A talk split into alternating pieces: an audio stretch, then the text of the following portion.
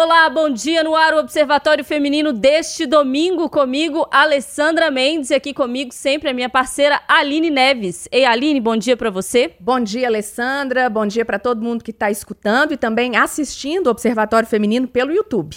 Pois é, gente, o programa de hoje vai falar sobre um assunto que eu aposto que você convive bastante aí no seu dia a dia. Quer ver? O programa, os programas sobre culinária ganham cada vez mais espaço, tanto na TV, tem também em revista, tem TV fechada, TV aberta, aqueles tradicionais programas, né, de receitas simples na TV aberta de manhã, ali sábado, aposto que você sabe, né, acompanha bastante. Pois é, tem também aqueles da TV fechada, aquelas competições, reality shows. Pois é, viraram febre e tem aí opção para amador, tem opção para profissional e aí todo mundo lá no fundo já sonhou em ser Masterchef? Ou ainda sonha em ser Masterchef? Será que é fácil, hein, gente? Será que ser cozinheiro é da forma como esses programas aí estão dizendo? Quais que são os desafios por trás dessa profissão, principalmente para quem é mulher e está nessa área? Sobre esse assunto que a gente fala aqui no Observatório Feminino deste domingo, a gente recebe a chefe Isabela Rocha, de 30 anos, Rochinha, como ela é conhecida na área, começou como estagiária no Alma Chef e em um mês foi contratada como auxiliar de cozinha. Hoje, ela comanda o Bar Pirex, que é um dos responsáveis pelo movimento e badalação na Galeria São Vicente, que fica na Avenida Amazonas, em frente à Praça Raul Soares, centrão de BH. Eu já tive por lá, a Aline também sei que já teve. Também, já fui, muitas vezes. Pois é, vamos falar então com a Isabela Rocha. Ei, Rochinha, bom dia para você. Bom dia, meninas, tudo bem? Bom dia. Ô, Rochinha, vamos começar falando sobre essa glamorização, se a gente pode chamar assim, é, da profissão, da cozinha como um todo. Como é que você vê é, essa glamorização, os programas trazendo, é, retratando a sua profissão? É, eles retratam de uma forma correta? É, eu não tenho absolutamente nada contra os programas, nem com quem participa. É, é um jeito muito legal de levar a gastronomia para casa de todo mundo, né? Mas seria legal que todo mundo entendesse que a vida real das cozinhas não é assim.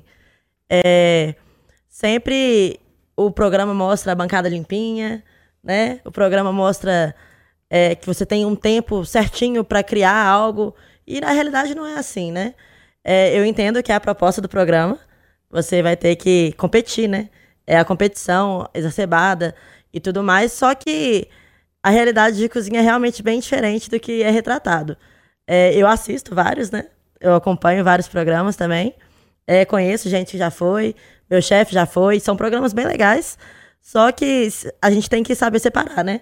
Muita gente entra na profissão hoje achando que vai ser o Masterchef.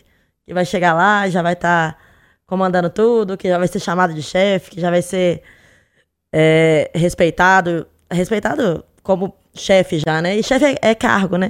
Chefe não é profissão. A gente é cozinheiro. Então a gente tem que caminhar na profissão para ser chefe. Então a gente tem que batalhar um pouquinho para a galera entender essa diferença. Isabela, ah, eu acho o Brasil ele é tão diverso e cada região tem ali a sua comida, né, o seu prato principal. Em Minas, a gente costuma receber, né, os convidados na cozinha, preparando, um vai ajudando o outro. Eu acho isso fantástico. E eu tenho uma relação com a comida de afetividade, porque eu aprendi a cozinhar com a minha avó. E, modéstia à parte, Alessandra, eu cozinho muito bem. Já falei isso aqui uma vez falo de novo. Porque ela era uma cozinheira de mão cheia, né? E ela foi, ela me ajudou muito assim, e eu gosto de cozinhar. O dia que eu tô inspirada, eu faço uma comida muito, muito boa, faço mesmo. E essa relação e essa acabei criando, né, essa essa memória afetiva com a minha avó, que não tá mais aqui. E eu acho isso muito legal do mineiro, que é preparar e te convidar, vem aqui na minha cozinha, né? A gente não recebe as pessoas na sala, é sempre, como eu falei, na cozinha, fazendo um cafezinho, um pão de queijo, um almoço. Quando você está ali, né, no seu bar, no Pirex, é, é pauleira, é aquele trabalho assim louco como esse Masterchef, ou você consegue assim dar um, um, um jeitinho mineiro ali na, na cozinha do bar? É, na, no meu cargo hoje como chefe, eu também tenho o exercício de fazer o social, né? De uhum. receber bem as pessoas no bar. Então, eu tô dentro da cozinha, mas eu saio, eu cumprimento. Eu gosto de receber bem as pessoas, principalmente quem eu conheço. Quem quer me dar um oi, eu sou completamente aberta. Pô, tem gente que chega lá e fala, Rochinha, vim aqui te conhecer, vim provar. Eu saio, eu converso, eu tomo uma cerveja junto. Uhum. É, é, super aberto lá. Eu também comecei a cozinhar com minha avó. É, eu também, eu acredito demais no que você falou, porque, principalmente em Minas Gerais, a gente tem muito costume, né, de cozinhar em casa. Então, minha mãe também cozinhava muito bem, meu pai cozinha muito bem. Então, minhas avós cozinhavam muito bem. E a diferença é essa, né, para restaurante de casa. Você fazer um prato gostoso em casa é, é bem, bem legal. O problema é você fazer todo dia o mesmo Sim. prato, com o mesmo gosto. No me... Porque a pessoa que vai no restaurante, no bar, ela gosta de uma coisa, ela quer comer todo dia aquela coisa do jeito que ela foi da última vez. Ela não quer que esteja com um gosto diferente. Essa é a diferença, né? Quando troca o cozinheiro, a pessoa já sente. Então a gente tem que estar sempre preocupada com manter o padrão. Então eu tô sempre ali coorde- coordenando. Minha equipe me ajuda demais, os cozinheiros do bar. É, eles soltam o serviço, mas eu tô sempre por ali. E eu tô sempre recebendo bem as pessoas. O jeitinho mineiro, né? De receber no bar. Ô, Isabela, só pra quem tá vendo e ouvindo a gente, fala aí uns pratos que tem lá no Pirex pro pessoal Ó, já, já ter vontade de. Bolovo. Lá é um bar de, de estufa, comida de estufa, né? Então a gente tem um cardápio de estufa fria, um cardápio de estufa, de estufa quente, e a gente tem frituras que são feitas na hora. Então tem torresmo de barriga, tem franga passarinho, aí da estufa fria tem sacanagem, tem capetinha, tem baba ganoush com caponata, tem língua, tem carne de panela. Então, os picles são feitos na casa, então a gente tem picles frito, a gente tem picles, só o picles em conserva mesmo, para pessoa comer se ela quiser. Então a gente tem várias opções para todos os gostos. Tem muita opção vegetariana, muita opção vegana, muita opção com carne. Então, para todos os gostos, a gente tem mais de 30 opções. Gente, vocês têm que provar o bolovo, né, Alessandra? Meu Deus Eu do não céu. quero nem. Eu vou deixar pra falar do bolovo no, No final. final. Vou guardar isso no coração. Lembrando que o bolo é só na quarta, hein, Só gente? na quarta. Ô, Isabela, me conta uma coisa. Como é que você foi parar na cozinha? Porque, assim, existe uma, ah, uma ideia, e a Aline falou sobre essa ideia aqui, de cozinhar bem, né? Mas existe um, um- um passo, eu diria até um passo muito grande, entre cozinhar bem e ser cozinheiro, né? Que é, que é o que você falou, ter essa constância, apresentar pratos bons todos os dias e todos os dias com o mesmo gosto. E a gente, às vezes, né, principalmente nós mulheres que crescemos com nossas mães, nossas avós na cozinha, isso é tradicionalmente passado para a mulher cozinhar, né? Assim, apesar de que quando a gente vai pensar em chefes famosos, a gente tem muito mais homens do que mulheres. Isso é um paradoxo aí que a gente podia parar para pensar nessa manhã de domingo, né? Porque que a mulher tá tão ligada à cozinha e sempre foi muito ligada a fazer comida, a lavar vasilha, a servir as coisas e tal, mas na hora de fazer o sucesso são os homens que estão lá como chefe fazendo sucesso. Mas eu queria entender como é que você foi parar nessa área? Qual, onde que foi que a sua chave virou? Você já começou na cozinha ou ela veio para sua vida? Não, eu fiz matemática na UFMG. É, oi? matemática na FMG. E aí, no, tava no finalmente ali, quase formando. E eu trabalhei com tudo que eu podia ter trabalhado na matemática. Eu dei aula, mexi com pesquisa, trabalhei em empresa. E eu me, me vi numa situação que eu não gostei de nada. E eu tava assim, meu Deus, o que eu vou fazer agora? E aí, eu sempre gostei de cozinhar. Igual eu falei, sempre cozinhei lá em casa. E uma amiga da minha mãe tava lá em casa outro dia e falou: Ah, faz um curso, então, de gastronomia. E eu achava que era bem caro. Assim, que eu não, na época eu não ia ter condição de pagar. Eu estava no FMG, né? Não pagava meu estudo, trabalhava já. E, e aí eu vi um curso que era mais acessível, que eu conseguia pagar. Era um curso técnico, não era, é, prof- não era de bacharelado nem nada. Então, é, eu vi e vi que dava pra pagar. Assim, era duas vezes por semana. eu Falei, ah, vou começar. E com esse curso, eu podia estagiar. E aí, o Caio, que hoje em dia ainda é meu chefe, né? A gente trabalha junto ainda. Ele postou no Instagram dele, que a gente já se conhecia, que tava precisando de uma vaga de estágio. Tinha uma vaga de estágio lá no Alma. E eu mandei na cara de pau mesmo. Eu trabalhava numa empresa e falei, ah, tô querendo fazer um estágio. Posso ir aí? Ele falou, ah, vem cá amanhã fazer um teste. Eu fui e fiquei, pra sempre. Nunca mais saí da cozinha. E é isso. É, em Minas Gerais, a tradição é as mulheres cozinharem, mas na cozinha moderna não é, né? Se você for olhar exemplo da cozinha francesa, é, é só chefe homem, né? Assim, que a, a gente segue esse exemplo. Né? Então é chefe, subchefe, cozinheiro. É, ainda é visto como uma profissão que a mulher não aguenta. Porque tem dia que você fica lá 16 horas em pé, você tem que carregar peso, você tem que fazer tudo, você tem que ser respeitada, que é difícil pra gente aqui como mulher, né? E então a gente tem que se impor mais. É, ainda não é como a gente quer, mas o cenário está mudando. Então é importante a gente também valorizar que o cenário está mudando. Tem muita mulher sendo valorizada, tem muita mulher se impondo mais, tem muita mulher mostrando que o trabalho é muito bom. Então, tem muita mulher saindo de casa e indo para restaurante, sabendo que pode cozinhar, sim, um restaurante, não só em casa. Então, muita mulher chefiando. É, a gente está mudando aos poucos, ainda não é nem pouco comparado à quantidade de homens que tem, né, chefiando. Mas está mudando. A gente tem que ter, assim como o mundo vai mudando aos pouquinhos, quem dera fosse um pouco mais rápido, né? Mas, dependendo de mim, vai mudar um pouquinho. Isabela, eu assisti uma série na Netflix, não sei se vocês viram, é, Netflix não, no Prime, chamada O Urso. Ótima. Ótima, né? Você viu, Alessandra? Não, não vi. Assista, então. O Urso, gente, assistam.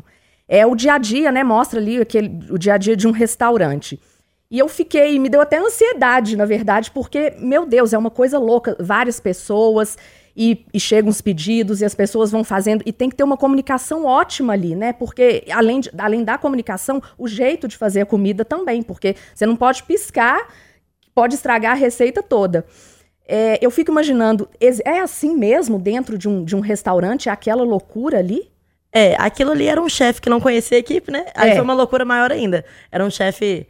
A série se trata de um chefe que era de três estrelas e foi pra um, um lugar que era de sanduíche e tudo mais. a galera não tinha aquele profissionalismo que ele estava acostumado. Só que é muito mais próximo de uma cozinha real do que um programa de, de, de competição culinária que a gente assiste. É bem aquela loucura mesmo, assim. É você não ter tempo pra almoçar, você não ter tempo pra descansar, é você sentar no chão mesmo, é você só contar com seus amigos de praça ali, é gente, às vezes, te atrapalhando. É, em todo lugar vai ter isso. Acho que qualquer profissão, né? É. Vai ter essa competição, vai ter. E o importante é a gente achar uma equipe que não. que, que tenha pouco isso, né? Que as pessoas se ajudem mais. É, a gente trabalha muito tempo junto. Então, muito tempo mesmo, em horas que eu tô falando. tipo assim, a gente trabalha muitas horas juntos. Então, se você não, não contar com a sua equipe, se você não for amigo da sua equipe, é, para mim não vale a pena. Porque você vai ficar com gente que você não gosta muitas horas da sua vida. Pra quê, sabe? Então, eu tive a sorte de ter equipes muito boas, que eu sou muito amiga até hoje. Então, a minha equipe atual é incrível. Então, a gente, por mais que não sejam hoje da mesma idade, não seja de onde eu comecei, porque eu comecei em restaurante de alta gastronomia, hoje em dia eu tô num bar, não é o mesmo foco, mas mesmo assim, a gente cobra a mesma organização, a gente cobra a mesma técnica. Então, tem uma galera muito boa e muito disposta a aprender ainda. Isabela, eu queria te ouvir um pouquinho sobre o, o espaço, assim, que a gente sabe que é também um desafio ocupar esse centrão de Belo Horizonte, né? Isso começou, esse movimento começou um pouco com o Mercado Novo, num- numa área também desvalorizada da cidade, que é um, um centrão meio esquecido ali, né? E aí há hoje um projeto da prefeitura de revitalização do centro, mas a gente sabe que isso demora. E o Pirex ele tá num espaço bem central, né? Todo mundo que passa ali consegue ver, é uma galeria em frente à Praça Raul Soares. Como que, que é essa conversa, ou que é essa ideia de ocupação do centro em uma galeria? Quais as vantagens é, de estar naquele lugar? Existem desvantagens também? Enfim, como é que é esse espaço também, abraçar o centro da cidade? Pra mim, a maior vantagem de estar ali é a pluralidade do público. É, eu brinco que todos os dias que eu tô lá, eu nunca vi o mesmo público. Por mais que tenham os habituês, a galera que vai sempre, toda semana, é, todo dia o público é diferente. Então, tem a pessoa mais velha, tem a pessoa mais nova, tem o casal, tem o grupo de amigos, tem assim, todos os tipos de pessoas vão na galeria. E a galeria recebe todo mundo. Não tem, ah, a galeria é só pra cidade, a galeria é só pra isso. Ela foi feita pra todo mundo. Então, pra mim, é o mais legal de estar na galeria é isso. E tá na Praça Raul Soares ali, a- é, tirando a vista, que é maravilhosa, né? Pô, você vê o JK lá o dia inteiro. Então, a- a- o céu é cada dia um pôr do sol diferente. É bonito demais estar ali na varanda. E compartilhar isso com os clientes é muito bom. Tem uma galera que entende, tem uma galera que não entende. A galeria, ela é antiga. Então, a gente tem a estrutura antiga, né? De banheiros, inclusive. De banheiro, de, de mesa. A gente não pode colocar a mesa, muita, muitas mesas ocupando o corredor todo, porque o corredor é estreito. É, mas aí, a gente já tá ali tem um tempinho e a galera tá entendendo, sabe? E é um público que já entende, que já, que sabe o que é ser uma galeria, então que sabe que, pô, eu vou comprar uma comida aqui, mas eu vou comprar um drink em outro bar e vou sentar aqui, porque isso é ser uma galeria. Eu vou comprar um vinho no outro bar e vou sentar aqui para comer um petisco. E a gente trabalha bastante para que isso aconteça. É, todo mundo que vá pode até não, a pessoa, nossa, eu não vim aqui para tomar uma cerveja hoje.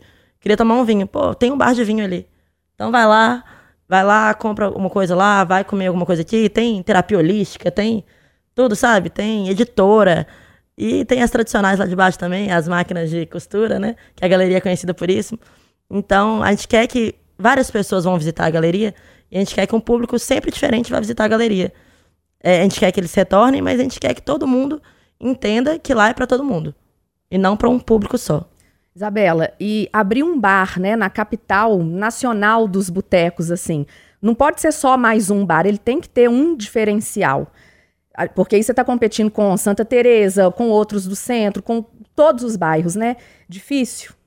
Difícil. O nosso diferencial desde o início foi tentar é, ser bem cortês. É, a BH é conhecida por bares antigos que os donos são bravos, né? Você chega no, no, no, no bar assim, o, o, cara quase te xinga porque você tá pedindo uma cerveja. E a gente tentou fazer diferente. A gente quer ser muito educado com o cliente, a gente quer que o cliente se sinta em casa todos os dias. A gente quer realmente. Não é um restaurante que a gente vai puxar a cadeira pro cliente, mas a gente quer servir ele, a gente quer atender. Ele, nossa, os garçons são incríveis, eles são todos muito educados, saem amigos dos clientes. Então a gente fez com esse propósito, sabe? A gente quer levar a gentileza mineira para um bar também. E também para parar de romantizar. Esse, às vezes esse dono do bar que é mais grosso, mais sem educação, a galera, ah, não, esse bar que é de verdade, não sei o quê. Só que esse cara, às vezes, tá lá 20 anos sem férias. Uhum. Porque ele não aumentou o preço do petisco dele. E aí a galera romantiza isso. Ah, não, mas esse aqui que é o bom. Só, ah, se você aumentar, eu vou parar de vir aqui. E o cara não pode ter dois funcionários, não pode ter três funcionários. Aí ele vai ficar sem férias, ele tá lá trabalhando o dia inteiro, todo dia. Parar de, com essa romantização, né? De trabalho todos os dias, de um milhão de horas de trabalho, a pessoa vai envelhecendo, ela não consegue mais sustentar aquilo. E a galera entender que pô, tá tudo caro, né? Todo mundo vai no supermercado hoje em dia.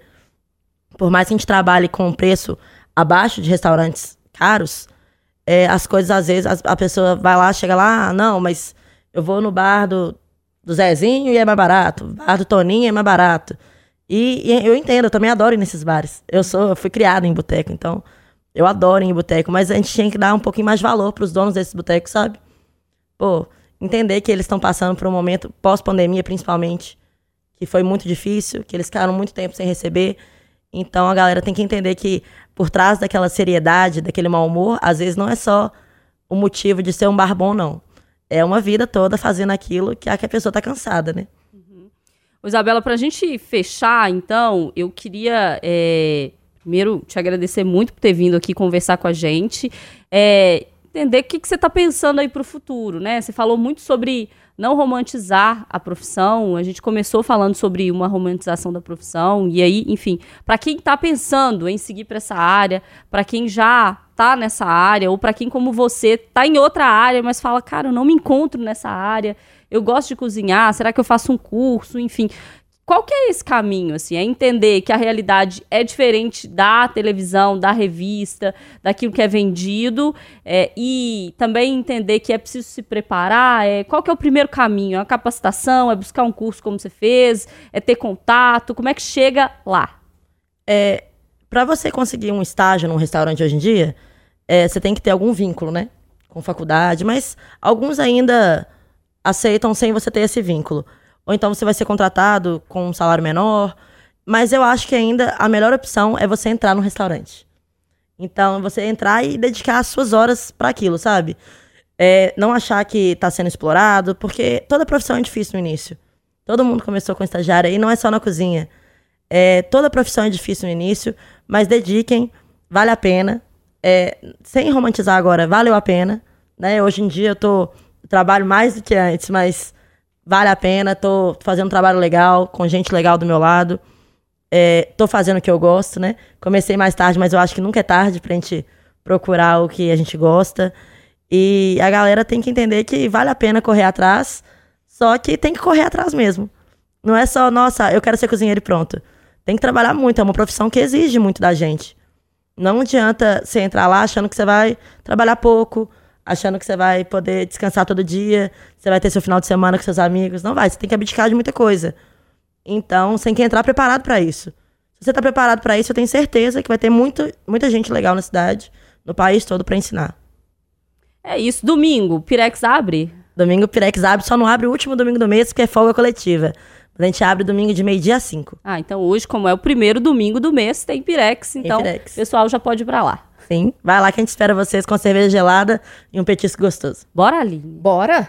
Demorou. Tá cedo, mas já, já- eu já almoço. Eu também, eu já fico lá, já tomo minha cervejinha, já almoço, já fico.